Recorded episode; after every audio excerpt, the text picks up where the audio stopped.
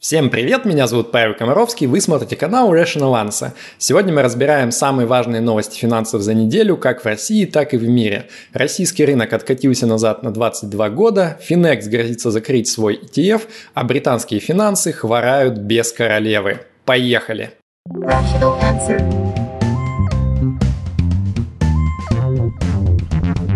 Rational answer. Российскому рынку акций все хуже.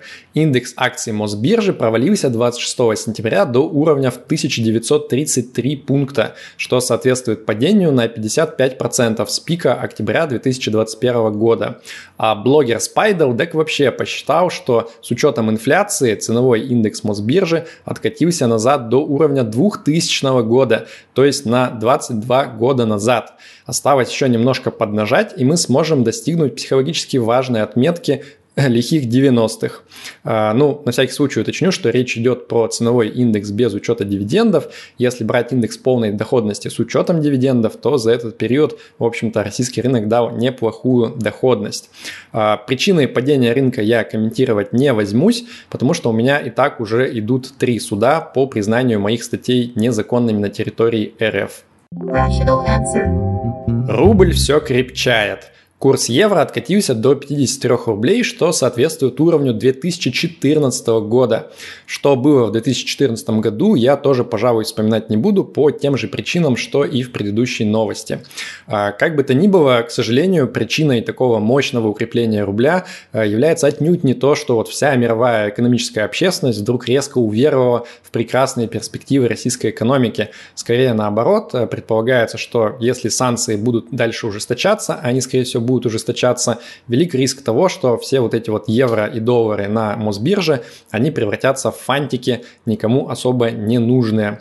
А, тем временем на зарубежных форекс-биржах э, тот же самый евро торгуется по курсу ближе к 59 рублям, а наличный евро в обменниках российских банков можно купить вообще по курсу 64 рубля, что, нетрудно заметить, примерно на 20% выше, чем э, биржефантичный курс на Мосбирже. А, похоже, у рубля, вот как у Светланы Богачевой, внутри проживает несколько разных сущностей. Не смотрите на российский бюджет, он стесняется. В проекте бюджета РФ на 2023 год доля засекреченных статей достигла 23% или почти четверти, что стало своего рода рекордом. А, при этом доля затрат на национальную оборону и безопасность так вообще составила почти треть от всего бюджета федерального РФ. А, предлагаю вам взять эту тактику на вооружение. Если вдруг жена будет у вас спрашивать, а куда это ты потратил четверть зарплаты, говорите, что это государственная тайна. А если она будет настаивать и задавать дальше вопросы, просто смело отвечайте, что вы потратили их на обеспечение безопасности и точка. Rational answer. «Газпром» все-таки заплатит дивиденды. 30 сентября прошло общее собрание акционеров «Газпрома», на котором были утверждены рекордные промежуточные дивиденды в размере 1,2 триллионов рублей. Э, напомню, что в прошлый раз, несколько месяцев назад, анонсированные дивиденды в последний момент отменили в пользу выплат мажоритарному акционеру. А кто у нас был мажоритарный акционер? Внезапно им оказалось государство. Э, ну вот э, в этот раз решили все-таки порадовать и всех остальных акционеров тоже.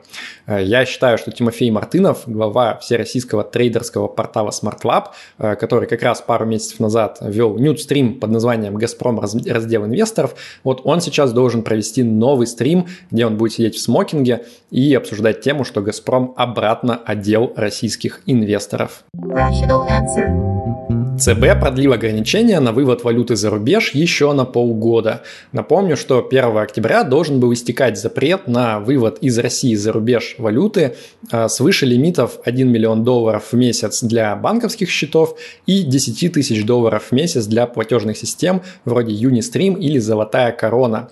Так вот, этот запрет продлили еще на полгода до 31 марта 2023 года.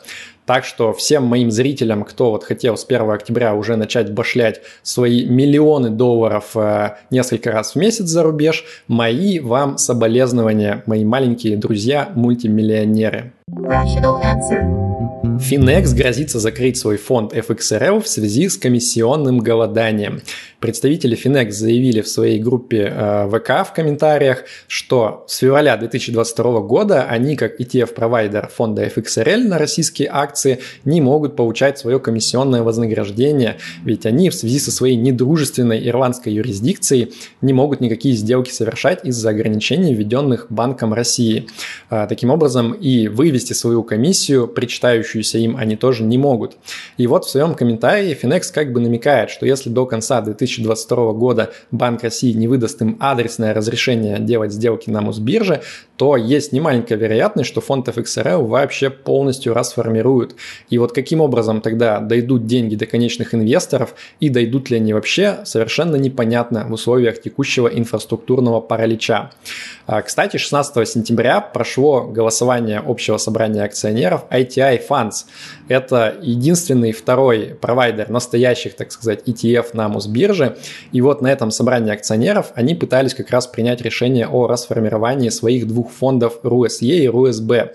А, правда, с налету договориться о таком важном решении у них не получилось, но они переназначили совет а, акционеров на 6 октября. Он пройдет по юридическому адресу ITI Funds в Люксембурге. И вот там-то акционеры опять соберутся на тусовку и попробуют самораспуститься. А, видимо, в условиях вот этого самого комиссионного голодания у ITI Funds нервы сдали чуть пораньше. А, чем у Финекса. И вот а, заодно посмотрим, в какой конкретно раскоряке вообще застынут деньги из ликвидированных фондов. Мое подозрение, что конечные инвесторы их увидят очень и очень не скоро. Rational answer. Все меньше американцев могут позволить себе купить дом. А, в США ставка по ипотеке достигла максимума за последние 15 лет, то есть 6,7% годовых. А, завидуют, поди теперь, пиндосы нашей российской льготной ставке по ипотеке в 6%. А, ну, знающие люди говорят, что это все знак для э, рынка недвижимости США не очень хороший, потому что все меньше людей смогут позволить себе купить недвижимость, ну и, соответственно, спрос ниже, цены тоже должны рано или поздно резко пойти пойти вниз. Посмотрим. Британские облигации внезапно захворали. За период с начала августа по 27 сентября британские государственные облигации обвалились почти на 23%, а при этом еще и фунт обвалился к доллару еще на 12,5%. В общем, в долларовом эквиваленте эти самые британские гособлигации упали почти на 32%. Видать, инвесторы не сильно верят в светлое будущее британских финансов без королевы. Особенно интересно, что все эти резкие события чуть не вызвали массовые банкротства всех британских пенсионных фондов, потому что большинство из них так устроены, что у них внутри есть достаточно массивные деривативные позиции лонг э, в сторону британских гособлигаций. И вот если бы э, британский Центробанк не вмешался, то вполне возможно, что серию маржин колов эти самые пенсионные фонды не пережили бы, и британцы остались бы без пенсий. Но Банк Англии вмешался быстро и объявил, что он сейчас будет выкупать эти самые британские гособлигации чуть менее чем полностью, потратит на это там какие-то безумные десятки миллиардов евро, и на этих новостях э, гособлигации сразу же подросли на 9%, а курс фунта на 4%. А, но как эта программа по выкупу массивному поможет стране справиться с гигантской инфляцией и с гигантским бюджетным дефицитом, пока совершенно непонятно. Евросоюз хочет запретить россиянам ходлить крипту.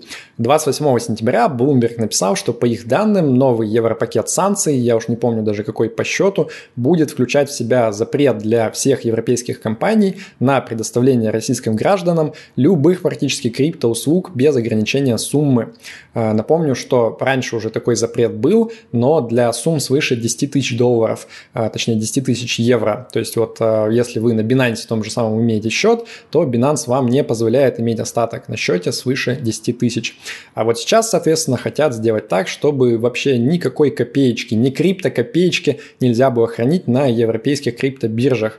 Ну, а криптобиржи, они практически все хотя бы какой-то одной левой ногой находятся в Европе в том числе, своими филиалами, поэтому, скорее всего, россиянам нужно переходить массово на децентрализованные криптобиржи и пользоваться некастодиальными кошельками, то есть хранить свою крипту самостоятельно.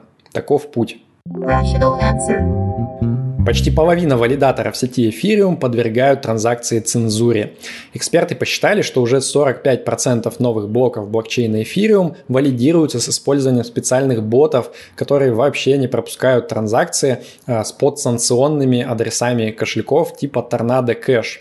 А, как ни странно, это не приводит к принципиальной невозможности провести такие транзакции, а, они всего лишь замедляются.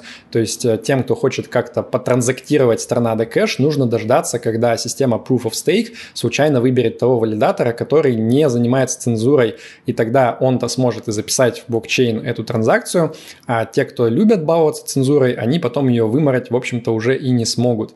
Но тем не менее, если этот процент будет продолжать расти, то рано или поздно можно будет сказать, что де-факто практически весь эфириум будет заподцензурен чуть менее чем полностью. Где-то, я уверен, от этой новости плачет один Виталик Бутерин. На этом на сегодня все. Надеюсь, вам было интересно. Ставьте лайк, подписывайтесь на мой YouTube канал и обязательно подпишитесь на мой Telegram канал по ссылке внизу, потому что там самые интересные статьи раньше всего и появляются. Да пребудет с вами разум. Счастливо!